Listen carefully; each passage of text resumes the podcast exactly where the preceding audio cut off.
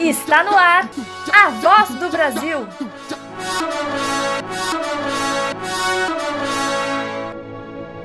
A voz do Brasil.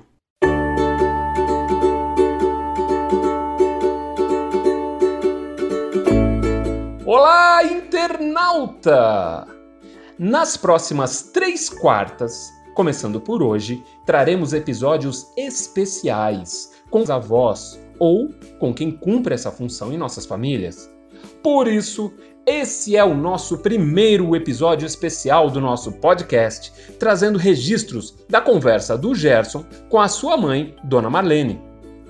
Dona Marlene é a voz que anuncia o primeiro quadro do nosso podcast. E agora, uma notícia bacana para Dedéu. É a mãe de três filhos, tendo quatro netos. Nasceu em 1941 em Cruz das Posses, distrito rural da cidade de Sertãozinho, bem próximo a Ribeirão Preto, São Paulo. Nesse episódio, você vai ouvir uma conversa dela com o Gerson, contando um pouco de sua vida, os áudios foram gravados espontaneamente e por isso, em alguns momentos, não estão com toda a qualidade possível, mas você pode ter certeza que foram feitos com muito carinho. Então, com você, a nossa homenagem a uma avó do Brasil, Dona Marlene!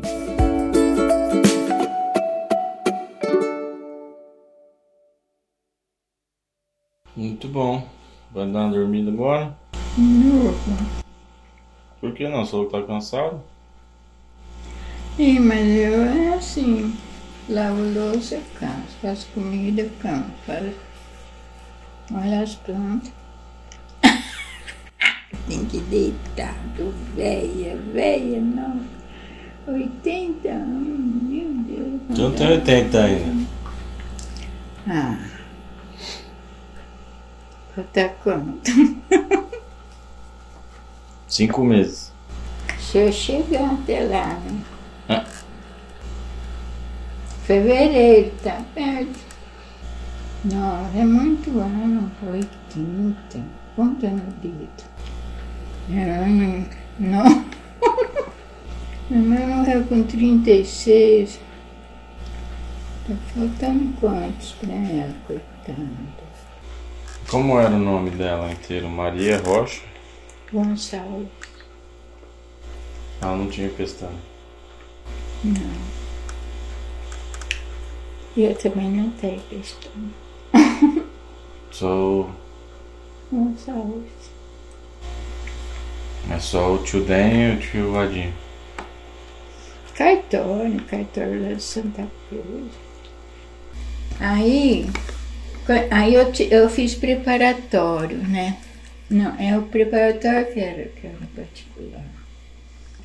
Aí eu fui fazer para fazer o exame de admissão ao ginásio. Aí, quando o professor que fazia, aí o professor fazia a inscrição, né? Acho que era um cursinho para admissão ao ginásio. E ele pegou os documentos da, dos alunos dele e ele mesmo foi fazer inscrição para o exame. Aí eu levei, né? Levei meu registro e tal. Ah, ele, ele já, em pouco tempo que eu estava lá com ele, ele falou assim, Marlene, você assina o seu nome errado. Ah, por quê, professor? que você não tem pestana. Você é Marlene Aparecida Gonçalves. É assim que você tem que assinar. Não tem pestana. Ele tá engraçado que você não tem pestana. Aí eu comecei assinando o jeito que falou. Aí eu casei. No cartório falou se eu queria tirar algum nome para botar o carvalho. Eu falei, mas não tem. Mas ele falou assim, o cara falou, ah, você não. Não, você não pode tirar nenhum, porque ó, Marlene Aparecida é nome, você não pode tirar. Gonçalves é o único sobrenome que você tem do seu pai. Então, Então eu falei, então põe de Carvalho, Marlene Aparecida Gonçalves de Carvalho. Esse é meu nome, tá? Se precisar, pode abreviar o, o Aparecido. Gonçalves também põe só G. Ah, hoje é 20. Hoje está fazendo. Hoje, 20 de setembro, eu, o dia que eu casei no cartório. Que eu casei na, na igreja no dia 21. Quantos anos? 60 e. A Maria tem 63. A Lívia tem 56. Ela É. nasceu em 64.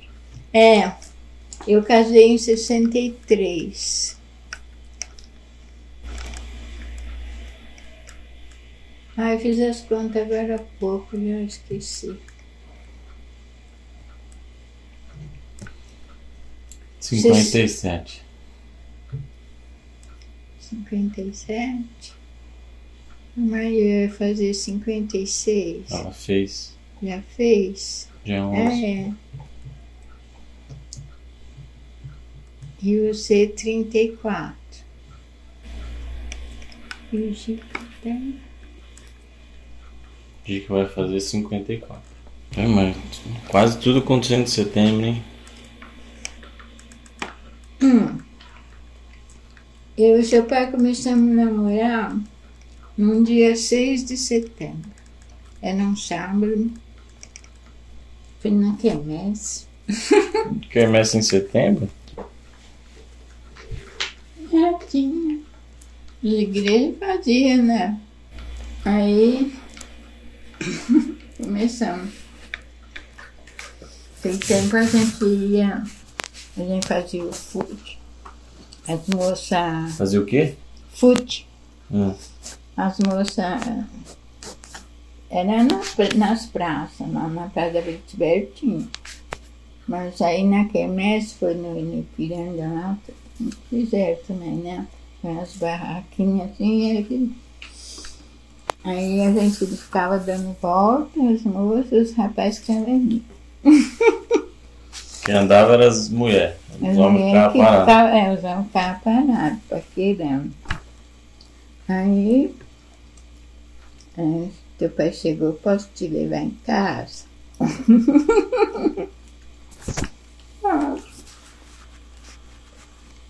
Aí foi. Depois marcamos um encontro. Começamos. Mas já é namoro? Sei de ser. Não. Começou, né? Eu, eu, eu acho. Começamos a marcar encontro. E onde que ia? Marcava encontro, como é que era? na praça da Vero. Depois ele começou a convidar eu me levar no cinema. Tinha um cinema lá, né? Cinema Rosa. Aí porque eu não queria. Aí eu não queria que ele entrasse, eu não queria ficar com ele, só eu e ele em casa. Porque é aquele tempo, né? Então a gente namorava no portão, na pracinha, no cinema. Porque meu pai saía, meus irmãos saíam, e eu, eu não queria ficar. Foi assim, nós namoramos acho que seis anos desse jeito. Ah, aí ficamos noivos. O, o Vadinho quis ficar noivo, quis dar, fazer uma coisinha em casa. Aí nós aproveitamos, né? Pra ficar também. Aí, não, mas antes o teu pai foi falar comigo, me pedir, né? Um casamento. Aí ele, meu pai falou pra ele, você tem só seis meses pra casar. E esses seis meses foi Quanto tempo? Não, acho que foi mais de ano. Hum, A gente não tinha nada.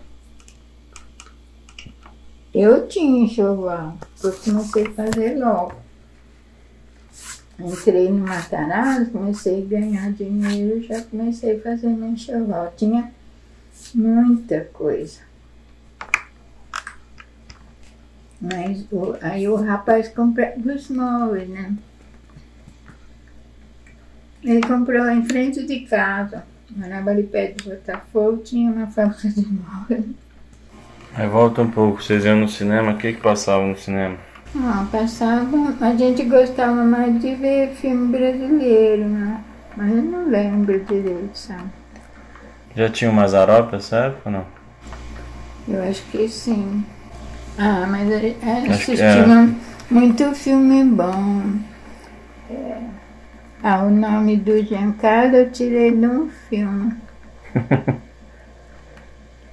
Eu achei tão bonito em italiano, né? Aí eu, eu namorava, eu falei assim, ah, quando tiver um filho. Eu, eu já pensava, se tiver uma filha, vai, ter, vai chamar Maria Olívia. Se eu casasse com ele, né, e tivesse filho. E, e menino seria Giancarlo. Giancarlo, com G. Muita gente até hoje escreve com J. Escreve errado, mas é, é Giancarlo, um nome só. Aí eu gravei e aí quando ele nasceu eu. Mas seu pai deixava eu escolher os nomes e escolhi os padrinhos, os amigos dele. Ah, tudo bem.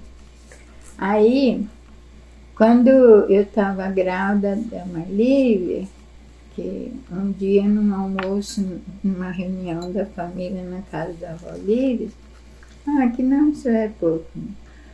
Ah, eu quero por Maria Olívia, nome da minha mãe e da minha sogra. E a Olívia não queria que pusesse Olívia. Ah, não, eu sofri muito, eu não, não quero, não quero. Falei, não, mas eu vou pôr. O nome da senhora, da minha mãe e da senhora, Maria Olívia. Aí pensaram, pensaram, alguém falou assim, ah, vamos fazer um nome só? Vamos pôr Marilívia. Ah, eu já amei, né? Vamos pôr Marilívia. Aí o tio Pérez falou assim, não, vamos simplificar mais ainda um pouco. Marlívia. Ah, pronto, ficou. Foi o Lupes que, que o último que deu palpite. Aí ficou mais Lívia. Difícil esse nome, quase, ninguém tem, né? Uma vez, uma amiga encontrou. Ah, Marlene, ah, eu achei em tal lugar, assim, tem uma Marlívia. Falei, ah, não é possível. Não, tem sim. Eu vi que ela cartório, a mãe achou, sei lá. Mas não é comum.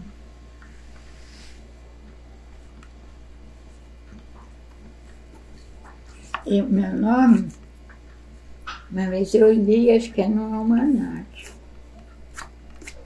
que Marlene vem de Maria Helena. Maria Helena, Marilene, Marlene. Hum, achei isso no almanac, você já pensou? E eu não esqueci mais.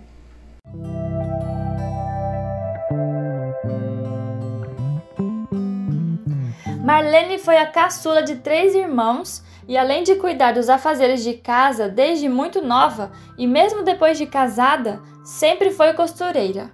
Fazia roupa sobre medida para clientes, para si e para familiares, e sempre com muita qualidade. Ela costura até hoje, agora somente fazendo as suas roupas ou atendendo pedidos da família. tendo sido a sua principal atividade ou mesmo passatempo durante esse período de isolamento social.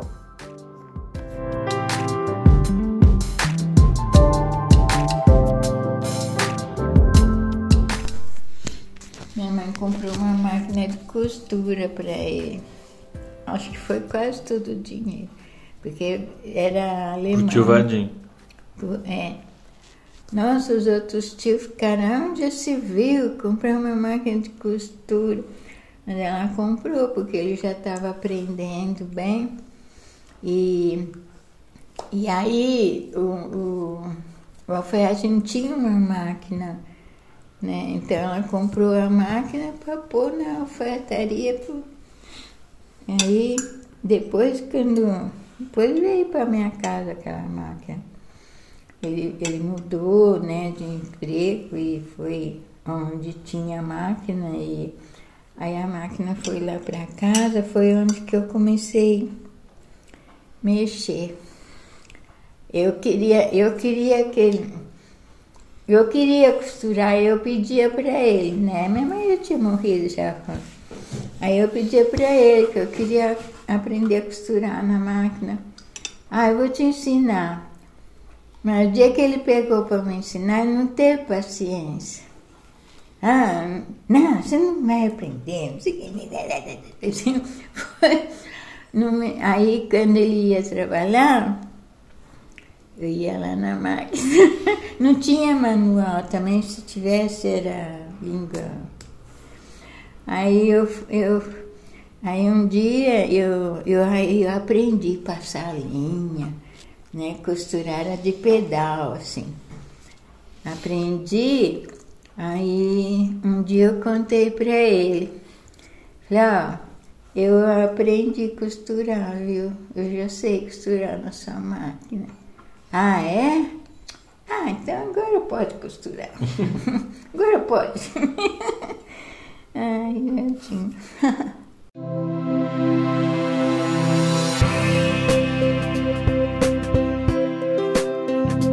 Marlene, minha mãe, sempre foi uma mulher forte e desde muito cedo teve que encarar a vida com a coragem que ela pede. Aos nove anos perdeu a sua mãe, pessoa que ela admira de todo o seu coração e até hoje lembra e conta as histórias que viveu até o ano de 1950 com ela.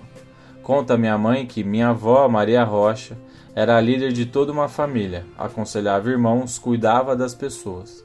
Getulista, discutia sobre política com qualquer um o que mãe por vezes não percebe é que a admiração que ela vê na sua mãe é a que eu e meus irmãos enxergamos nela, Marlene. Em meio à conversa que você ouve agora, pedi para ela contar uma história que eu ouvi há pouco tempo sobre minha avó e que eu adoro. Nela há a inteligência, a esperteza e a força que, se começou com a minha avó, perpassa as mulheres da minha família, em especial a minha mãe e a minha irmã. Conta a história dos bodes. Pode não, as cabras, né? Ah, era criada, né?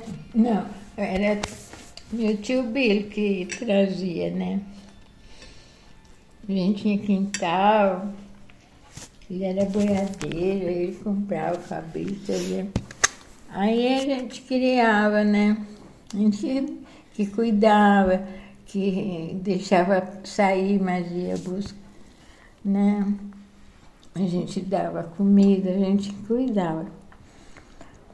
Aí as cabritas começam lá na Vila Tibéria era tudo terra, ali pertinho do Botafogo, mas era, tinha chácaras, sabe?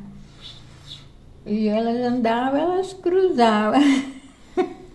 Não precisava ter macho em casa. Aí quando nasciam os cabritinhos, ele achava que era dele, né? Aí ele ia vender. Ele, vendia os cabelinhos. Principalmente se era época de Natal, assim que dava certo. Então, uma vez tinha. Mas vocês tomavam leite? É. Ah, a gente tirava leite, né? A, a gente tinha trabalho de prender os, os cabritinhos, porque senão de madrugada eles mamavam tudo. Mamava a noite inteira. Então a gente prendia eles, depois que tirava um pouco de leite para nós, minha mãe, meu pai, acho que. E aí então soltava os cabritinhos e sua mãe. Eles mamavam o dia inteiro, mas de noite não. Então, e meu tio, ele achava que a minha mãe devia pagar o leite. Sabe? Gente que tratava, gente que cuidava tudo ele. Mas a minha mãe não era besta, não. Ela, não, senhor. aí, bom, aí chegou uma época, ele então ele cansou, né, de não, não receber nada para. Aí ele arrumou um comprador, era fim de ano. Aí ele avisou minha mãe, né? Ele era boiadeiro, acho que ele, sa... ele saía muito para levar boiado, né, por aí. Aí ele falou, avisou minha mãe, ah, vem uns caras aí para comprar a cabrita e os dois cabritos. Ele falou, ah, tá bom. Quanto que é? Para né, receber. Ah, é 100. Na época, vamos falar 100 reais, né? 100 reais. Tá bom. Aí ele foi, ele não foi embora, viajou. Os homens vieram lá. E eu lembro direitinho, os homens vieram de noite. Vieram lá. Minha mãe falou assim, ó, oh, ele tá vendendo só os cabritos, viu? Cabrita não. ah, não, mas não, ele resolveu que vai vender só os cabritos, porque senão acaba, não tem mais, né? Acaba a fábrica, né? Não falou assim, mas. E quanto que é? Ah, é, é 100, 100 reais os dois cabritinhos. Ah, tá bom. Pagaram, né? Aí, de quem que é a cabrita? mas ele brigou. Aí a minha mãe morreu. Meu pai, né? Não, mas ele voltou. E o que, que ela falou? Deu 100 reais. Deu dinheiro. dinheiro e falou assim: ó. Aí eu não vendi a cabrita, a cabrita é minha agora. Ah, você não queria 100 dos três? Tá aí o 100, ó. Eu, eu, eu comprei a cabrita, eu não vendi a cabrita, e a cabrita é minha agora. Tá o dinheiro que você queria. Aí comia em casa, minha mãe lavava roupa, as roupas de boiadeiro, tudo embarreado. E, e ele fazia questão do leite, não pagava nada, pensão nada em casa. Meu pai, coitado, não tinha boca para nada, né? Que ele adorava minha mãe e que tudo que a minha mãe fazia estava certo, estava bom. Aí minha mãe morreu, ele quis vender a cabrinha e teve uma discussão, ele meu pai. Ah, eu vou vender a cabrita é minha, não sei o quê. Aí meu pai falou assim para ele, você não queria cem reais? Ela não te deu? Agora a cabrita ficou para ela. Agora a cabrita é minha. Ela morreu, a cabrita é minha. não, porque ela morreu, não sei o quê. Não, agora a cabrita é minha e dos meninos, dos meus filhos. Aí continuamos criando cabrita e tendo, tomando leite de cabra. E na época da guerra, né? Acho que em 40, não sei o que lá eu nasci em 41, né? Mas teve, né, não é de 41, 42, porque eu lembro quando tinha guerra, e como o Brasil importava trigo, não estava vindo trigo, então não tinha pão nas padarias, né? Só, só, só achava coisa assim de fubá, né? E Então minha mãe, um frio, ah, na época do frio, eu lembro que a gente ia no quintal onde tinha sol, aí ela preparava aquelas caneconas assim de café com leite e farinha de mandioca, açúcar. A gente ficava lá no, no quintal comendo. Por isso que eu como até hoje.